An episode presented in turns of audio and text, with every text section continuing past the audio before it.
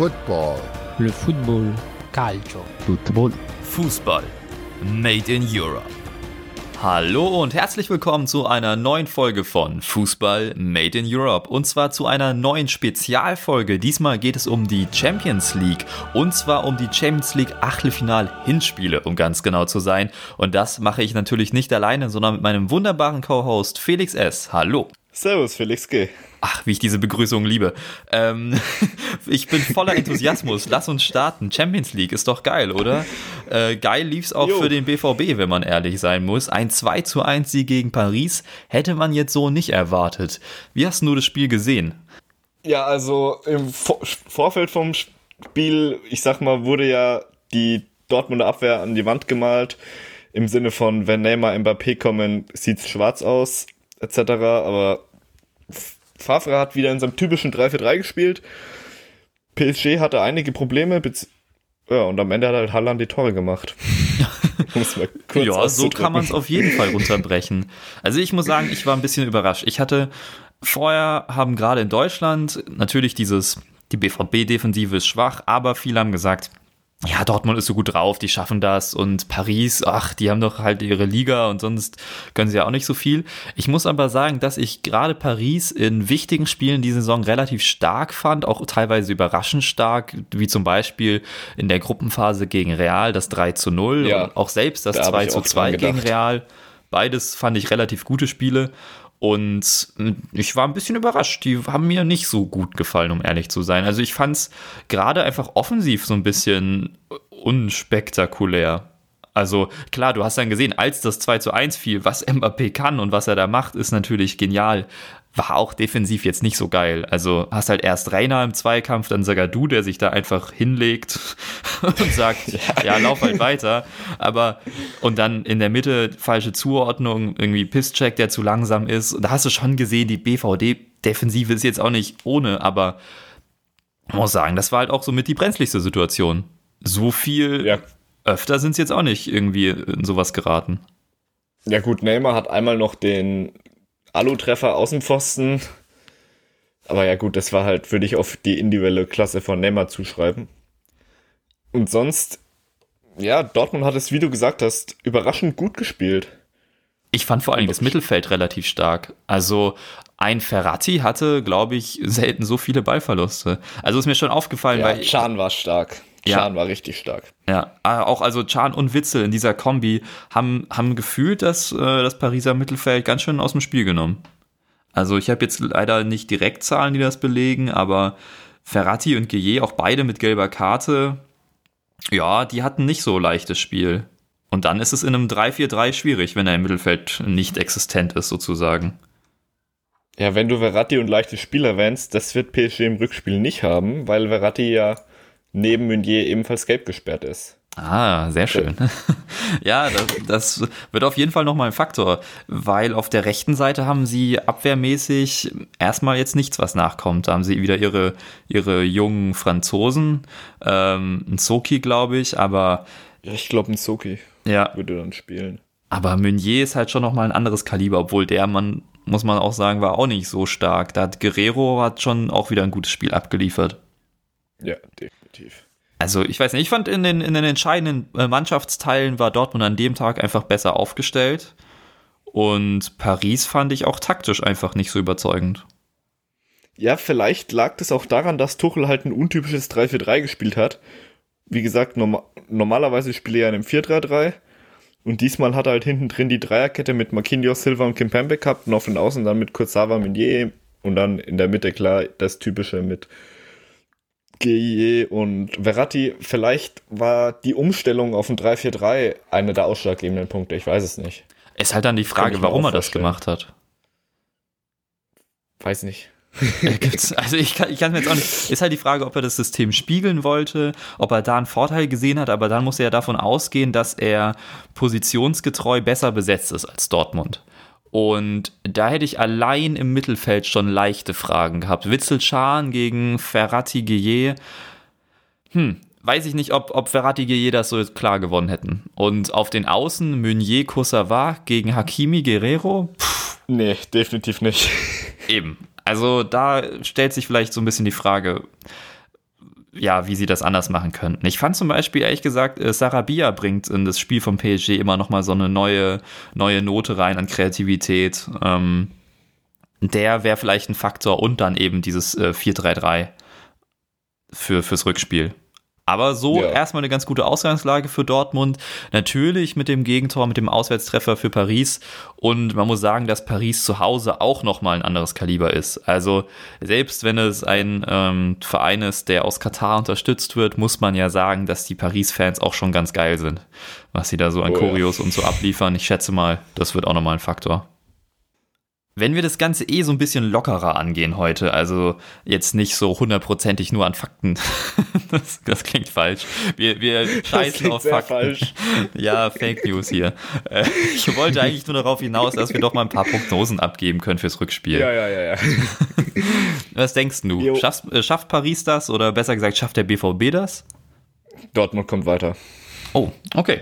Um, ja. Ich würde mich dann nicht so festlegen ich glaube, das wird nochmal eine richtig spannende Sache. Ich könnte mir vorstellen, dass Paris am Ende, am Ende es doch schafft. Aber oh, natürlich okay. drücke ich äh, dem BVB die Daumen. Muss man auch mal so sagen. Ich kann mir gut vorstellen, dass Dortmund dieses eine Tor schießt und danach, jetzt hört es halt sich wieder abgedroschen an, aber wenn Dortmund eins macht, braucht PSG drei.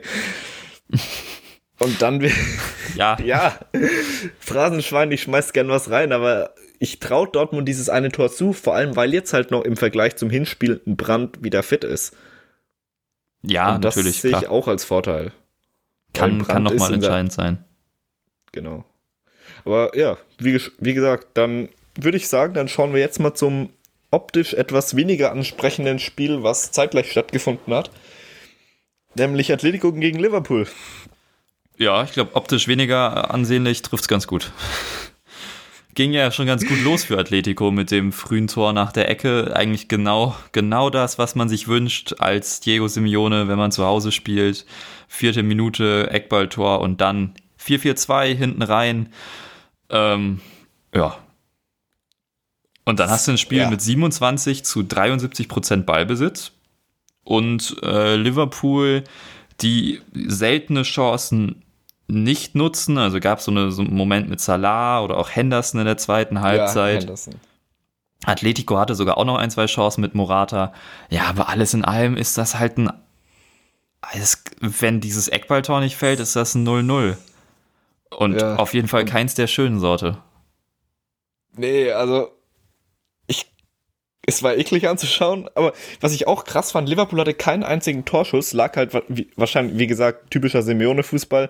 Sobald Liverpool den Ball gewonnen hat, durch Pressing etc., hat Atletico sofort hinter, hinterm Ball mit neun bis zehn Mann die Ketten aufgezogen. Die standen gefühlt immer, wenn man Screen, man hätte immer einen Screenshot machen können bei Liverpool bei Besitz, die hatten immer ein 4 für 2. Ja, ja und äh, da hat dann irgendwie die Kreativität gefehlt, das, das aufzubrechen. Es wurde so ein bisschen besser, als Oxlade Chamberlain gegen Ende kam, der dann nochmal so dieses zwischen den Ketten bespielen ein bisschen besser kann. Ähm, ja, das ist eine Sache, die sie im Rückspiel auf jeden Fall besser machen müssen. Also, ich Klar, du hast dann nochmal Anfield als Faktor, weil man muss sagen, also da war jetzt auch das Wanda Metropolitano ein Faktor. Es war unglaublich laut. Ich weiß nicht, ob das einfach nur in der Übertragung so rüberkam, aber ähm, das war schon wirklich extrem laut. Ähm, und du hast auch gemerkt, wie, also es war ja auf der PK davor, dass Klopp gemeint hat, also wenn ihr mich schon irgendwie als, als leidenschaftlich oder verrückt seht, dann ist äh, die Simeone nochmal zehn Level weiter oben. Und das ja. hat sich in diesem Spiel nochmal auf jeden Fall bestätigt. Ähm, wie der da auch zwischenzeitlich 60. Minute irgendwie, Liverpool mit einem Angriff und Simeone einfach reißt die Fans mit und die standen gefühlt fast die zweite Halbzeit. Also, das war schon eine ziemlich geile Stimmung, muss man sagen.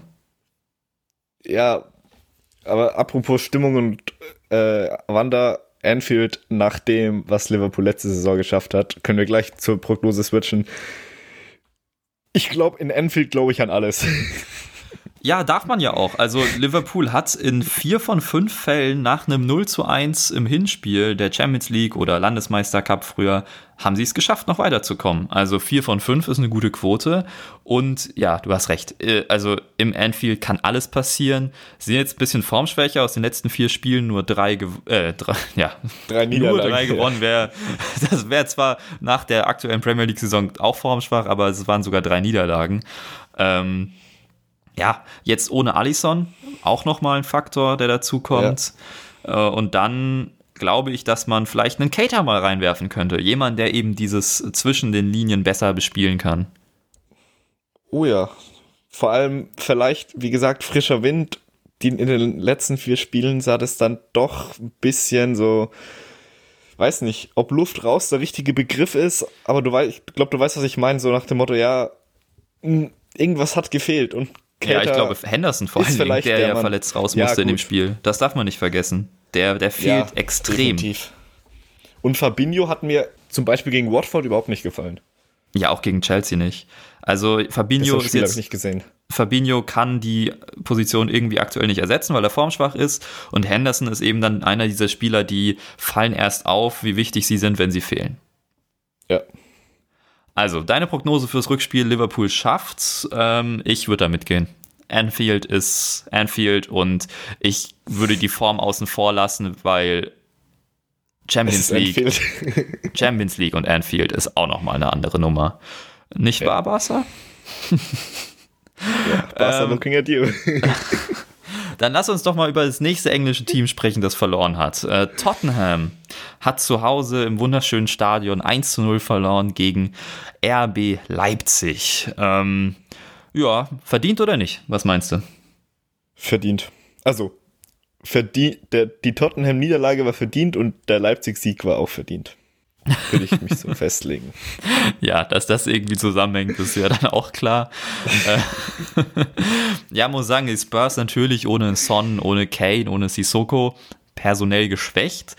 Gilt ja allerdings für Leipzig insofern auch, dass du kein Upamecano, kein Konate hast und ähm, kein Orban, gut schon die ganze Saison. Ja, gut, den hätte ich jetzt auch nicht so als krassen Faktor gesehen. Und dann spielst du plötzlich mit einem Ethan Ampadu in der Mitte der Dreierkette. Und ich muss sagen, ich, also ich habe das Spiel 90 Minuten gesehen mit voller Aufmerksamkeit. Und ich fand das taktisch mal ganz geil, was Nagelsmann da gemacht hat. Es war relativ schnell zu erkennen. Also die ersten paar Minuten waren ja echt überfallartig. Der hätte Leipzig ja schon 2-0 führen können nach 10 Minuten locker haben ja die Chancen da echt teilweise super knapp nicht genutzt und Loris war sehr, sehr gut drauf.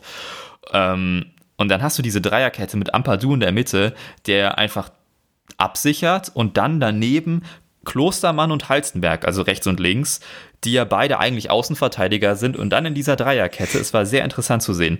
Wenn Leipzig den Ball hatte, ist ja meistens einer von beiden den Gegner angelaufen, beziehungsweise also Klostermann oder Halstenberg sind in die Mitte mit rein und dann hast du hinten noch die zwei Absichernden und dann mit den Außenverteidigern der Dreierkette bildest du sozusagen, falls du den Ball verlieren würdest, hättest du eine defensive Viererkette, bis der Halstenberg oder Klostermann wieder mit zurückgekommen wären.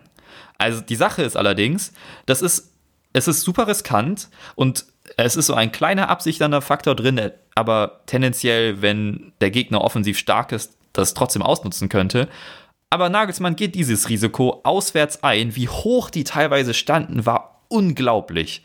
Also, da hast du wirklich Ampadu an der Mittellinie, Klostermann und äh, Halzenberg irgendwie nochmal fünf Meter weiter vorne und dann Tottenham mit zehn Mann irgendwie 20 Meter vom Tor ich muss sagen, ich war wirklich beeindruckt, wie sehr Tottenham sich hinten reindrängen hat lassen. Gerade in der ersten Halbzeit war das schon richtig stark von, von RB.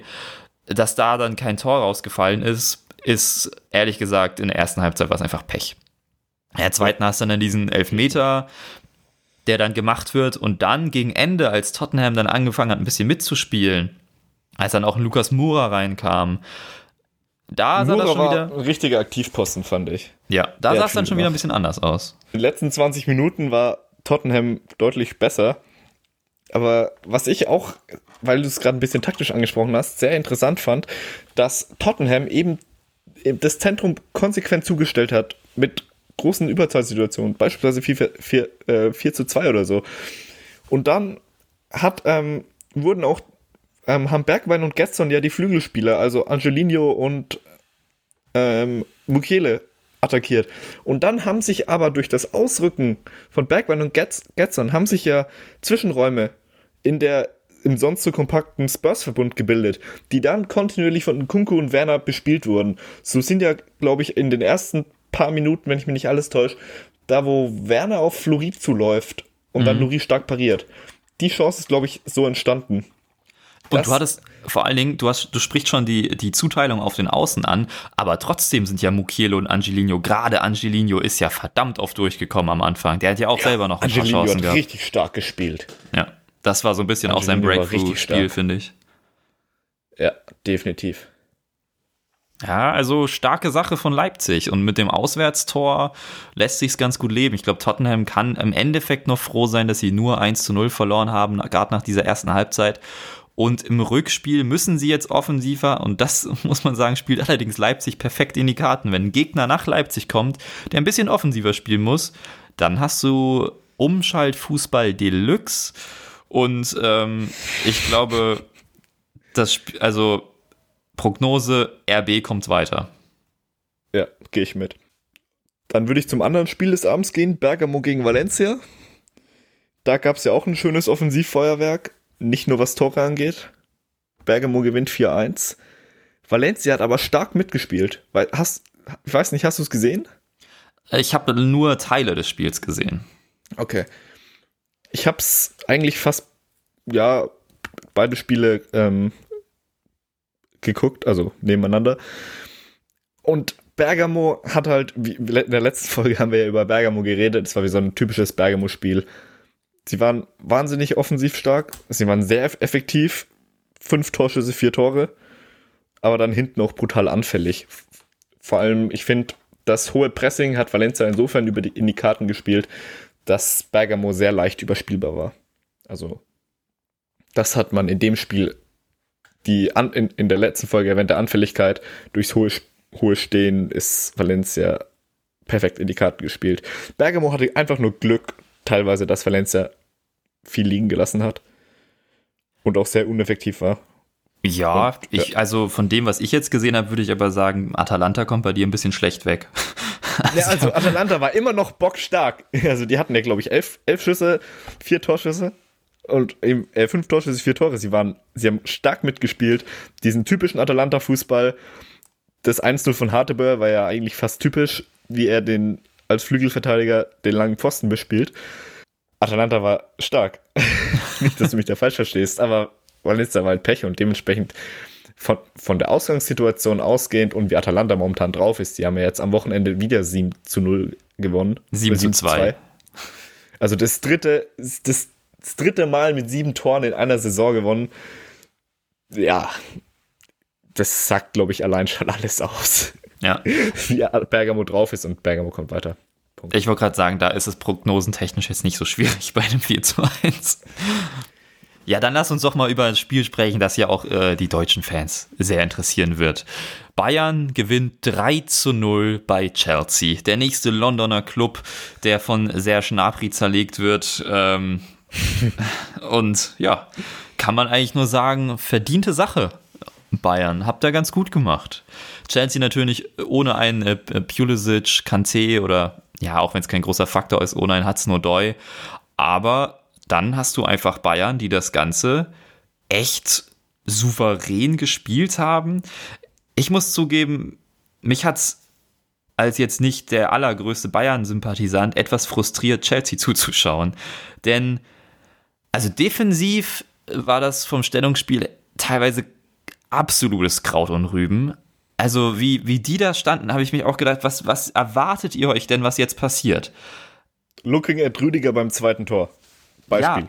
Ja, aber ich, also ich finde es fast schon ein bisschen krass, ihn da jetzt so rauszupicken. Auch ein Marcos Alonso, der ja offensiv gerne äh, irgendwie, ja, also nicht, mir fällt gerade das Wort nicht ein, ich würde sagen, Aspekte setzt. Das ist auf jeden Fall falsch. Ähm, ähm, ich weiß nicht, was ich sagen will. Ich meine, nur er ist offensiv auf jeden Fall sehr aktiv.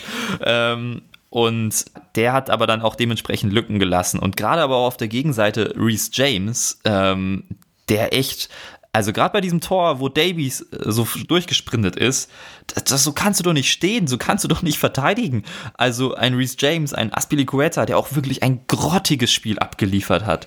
Dieses, oh, nee, ich, ich muss sagen, das war sehr frustrierend. Und dann hast du auch einen Mount, der, der kein gutes Spiel gemacht hat und einen Ross Barkley, bei dem ich mir jedes Mal denke, wenn ich ihm zuschaue, wie zur Hölle bist du bei Chelsea gelandet? Das ist Nee, also Leute, das war einfach ein kompletter Fehlgriff. Ich weiß nicht, was euer Plan war, weil der war schlecht. Also das, das Beste war noch Kovacic, der da im Mittelfeld so ab und zu mal gegen Kimmich ganz gut aussah und das war's dann auch. Aber ein paar war bei Bayern war ja nicht mal gut auf seiner Verteidigerposition. Der hat ja nicht mal so toll gespielt und trotzdem hat er jetzt keine Probleme gehabt. Also ja, also aus Chelsea-Sicht absolut frustrierend dieses Spiel aus Bayern-Sicht kann man, glaube ich, sehr froh sein, oder? Ja. Definitiv. Also noch, noch kurz, weil du Angelino Breakthrough-Spiel angesprochen hast. Ich hatte in der, auf Twitter oder Instagram hatte ich ein bisschen das Gefühl, dass das das, ich nenne es mal, Aufmerksamkeits-Breakthrough-Spiel für Alfonso Davis war. Was in Deutschland ja eigentlich schon klar ist, dass der richtig stark, stark die letzten Monate ist, ist gefühlt auf internationaler Ebene erst gegen Chelsea aufgefallen. Fand ich ein bisschen weird, um ehrlich zu sein, aber ja. Aber ja. ja, Davis, dieser Sprint war halt Hammer. Das ist.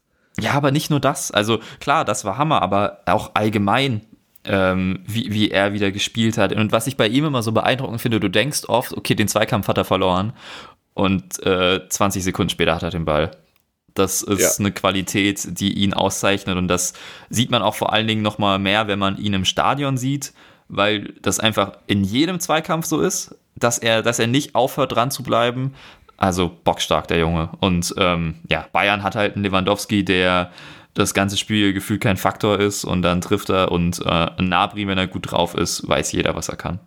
Und in London gefällt es ihm anscheinend ganz gut, seit er nicht mehr bei Arsenal ist. Ja, und das obwohl Tony, Tony Pulis gesagt hat, er ist zu schlecht für Wigan. Ja, der West Brom. Muss man sich nur mal anschauen, wo der jetzt ist und wo Nabri ist. Dann genau. kann man das vielleicht ein bisschen besser einschätzen. Ein Deutscher, der nicht so überzeugen konnte, äh, ist Toni Groß, denn der saß überraschend auf der Bank beim Spiel Real Madrid gegen Manchester City. Und da du etwas mehr von diesem Spiel mitbekommen hast, äh, würde ich gerne mal deine Einschätzung dazu hören. Ja, also meiner Meinung nach hat Pep sie dann ausgecoacht, weil er hat definitiv nicht so spielen lassen, wie man es von City gewohnt war. Bestes Beispiel lehrt in einem 4-4-2, 4-2-3-1, also auf jeden Fall in keinem 4-3-3 gespielt. Und das war meiner Meinung nach definitiv etwas, womit sie dann nicht gerechnet hat. Man hat es auch gesehen, dass in der Bräune teilweise auf dem linken Flügel stand. Und ja, das 1-0 für Real fällt glücklich. Und dann eben Kevin De Bruyne ist Kevin De Bruyne. so kann man das Spiel kurz zusammenfassen. Nee, also ähm, City entwickelt ja in der zweiten Halbzeit ein starkes Übergewicht. Ja, so willst du zusammenfassen, oder? Was war dein Eindruck von der Berichterstattung oder von dem, was du mitbekommen hast? Naja, dass du eigentlich so ein bisschen atypische Halbzeiten hast, also oder Hälften besser gesagt. Gerade in der ersten Hälfte City eher passiv und irgendwie untypisch, wie du schon angesprochen hast nicht in diesem offensiven 4-3-3. Dann auch mit Jesus drin in der Startelf anstatt Aguero, auch ganz interessant, wie ich fand. Ähm, vielleicht so ein bisschen das Schnelligkeitsding, wobei Aguero ja auch nicht langsam ist, das, das habe ich immer noch nicht ganz verstanden, warum da Jesus gestartet ist. Das ähm, würde ich mir gerne erklären lassen von Pep. Aber ich würde mir auch alle allgemein einfach sehr gerne von ihm Dinge erklären lassen. Ähm, und sonst äh, fand ich es doch überraschend, wie schnell City das Spiel gedreht hat. Also es waren ja dann drei Minuten, in denen das passiert ist. Ja. Und dann ist Real ja auch schon fast ein wenig auseinandergefallen. Ramos am Ende noch mit der Notbremse, ähm, mit der meiner Meinung nach berechtigten roten Karte. Ja, definitiv. Ja, man hat einfach gesehen, dass dass in solchen Spielen, wenn du zwei individuell starke Mannschaften hast, dann am Ende, also es ist nicht immer so, aber dieses Mal war es so, dass einfach die Mannschaft, die gerade in der zweiten Halbzeit taktisch schlauer agiert hat, dann auch gewinnt. So ja. wäre meine Einschätzung zu dem Spiel. Und da bin ich jetzt auch sehr gespannt aufs Rückspiel. Gehe ich mit. kann nur noch mal betonen, ich habe nicht verstanden, warum Groß nicht gespielt hat. Ja, das hat irgendwie niemand verstanden. Vor allem, wenn man sich da mal den Klassiko anguckt, war Groß das Herz der Mannschaft, um es mal so auszudrücken. Hat man ja allein beim 1-0 durch Vinicius gesehen, wie er im Endeffekt anzeigt, ja, lauf dahin und er läuft dahin und er serviert ihm das Tor auf dem Silbertablett. Vielleicht hat sowas ähm, real gefehlt, möglicherweise. So, so hat es beispielsweise auch die, die spanische Sportpresse dann interpretiert, dass sie dann sich in der Hinsicht vercoacht hat, indem er Groß nicht aufgestellt hat. Aber ja gut, nachhinein ist man immer schlauer. Klar. Man muss aber auch sagen, also die Ausgangslage ist nicht gut für Real, aber es hätte auch wesentlich schlechter sein können. Ähm, ja. Ohne Ramos wird es natürlich jetzt ganz interessant. Ähm, ich schätze allerdings, dass das gar nicht mal so ein großer Faktor sein wird. Ähm, dieses Spiel wird im Mittelfeld entschieden. Und da kann ein Groß der Faktor sein, ähm, wenn sie dann nicht erneut ausgecoacht wird. Ich würde aber behaupten, das wird der Fall sein. Und äh, deswegen kommt City weiter. Und City hat halt noch die zwei Auswärtstore, die auch ein großer Vorteil sind, definitiv. Von daher, City kommt auch weiter. Dann bleiben wir doch mal bei einer spanischen Mannschaft, nämlich mit Barca in Napoli, spielen nur 1-1.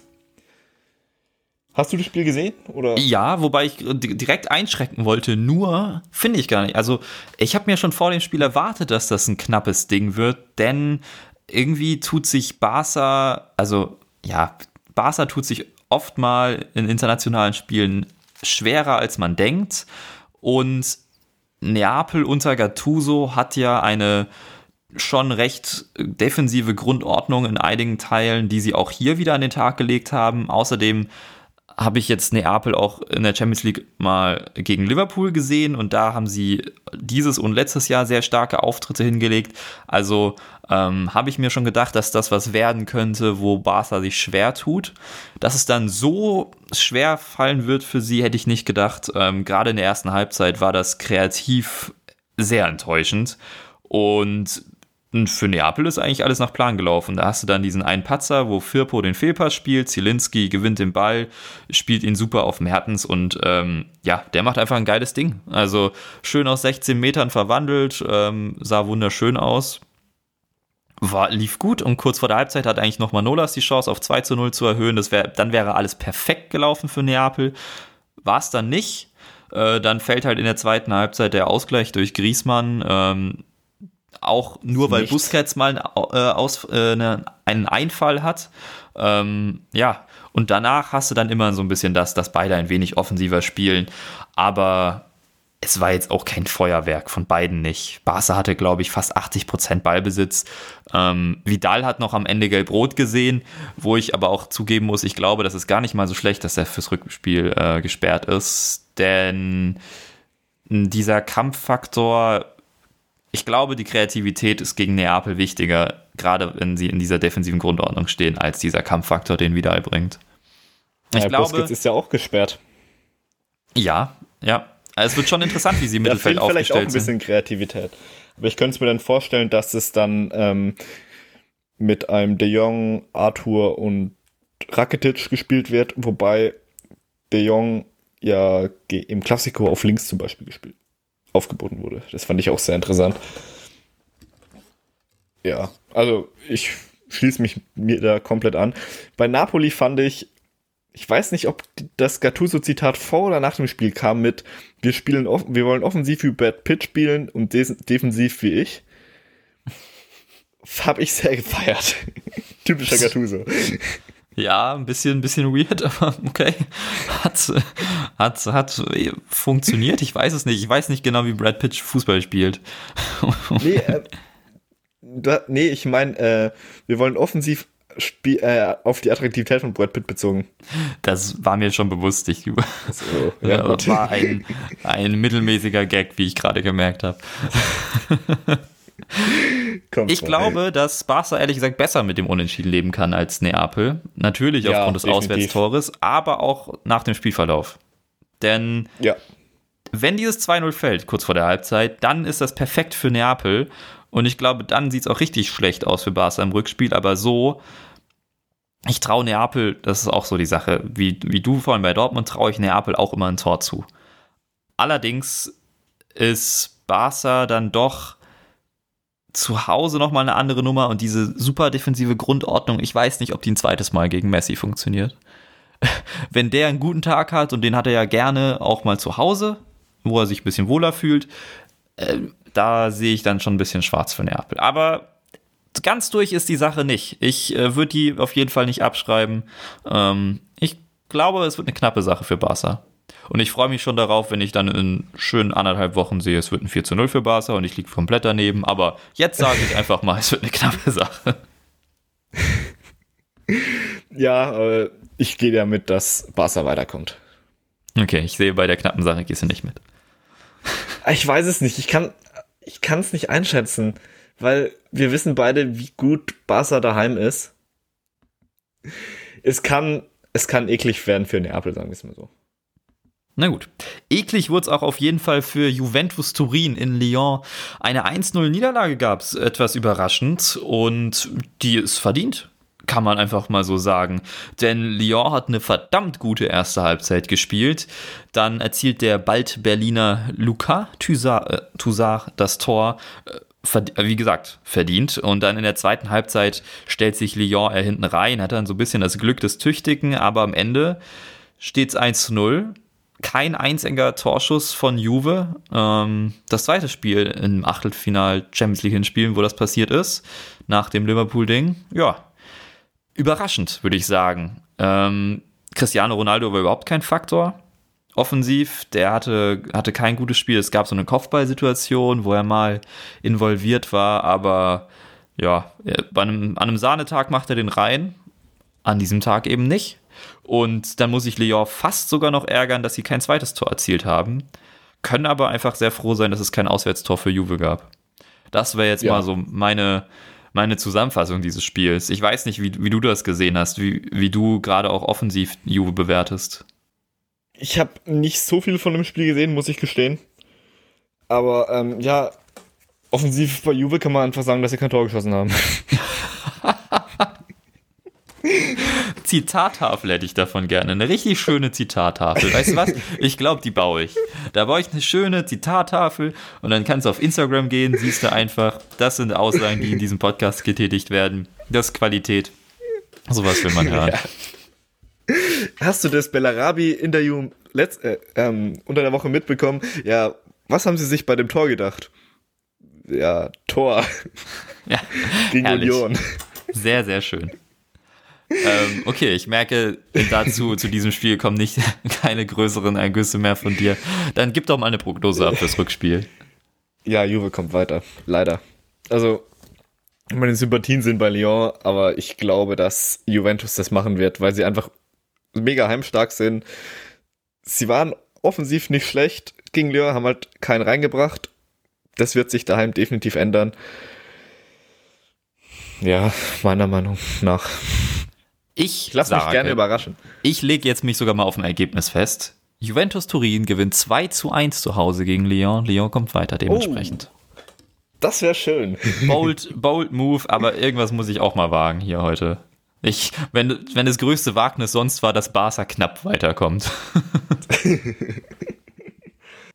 ja, ähm, war, ja, war eine kurze, knackige Zusammenfassung der Achtelfinal-Hinspiele mit teilweise großen geistlichen Ergüssen, die wir uns von, von uns gegeben haben.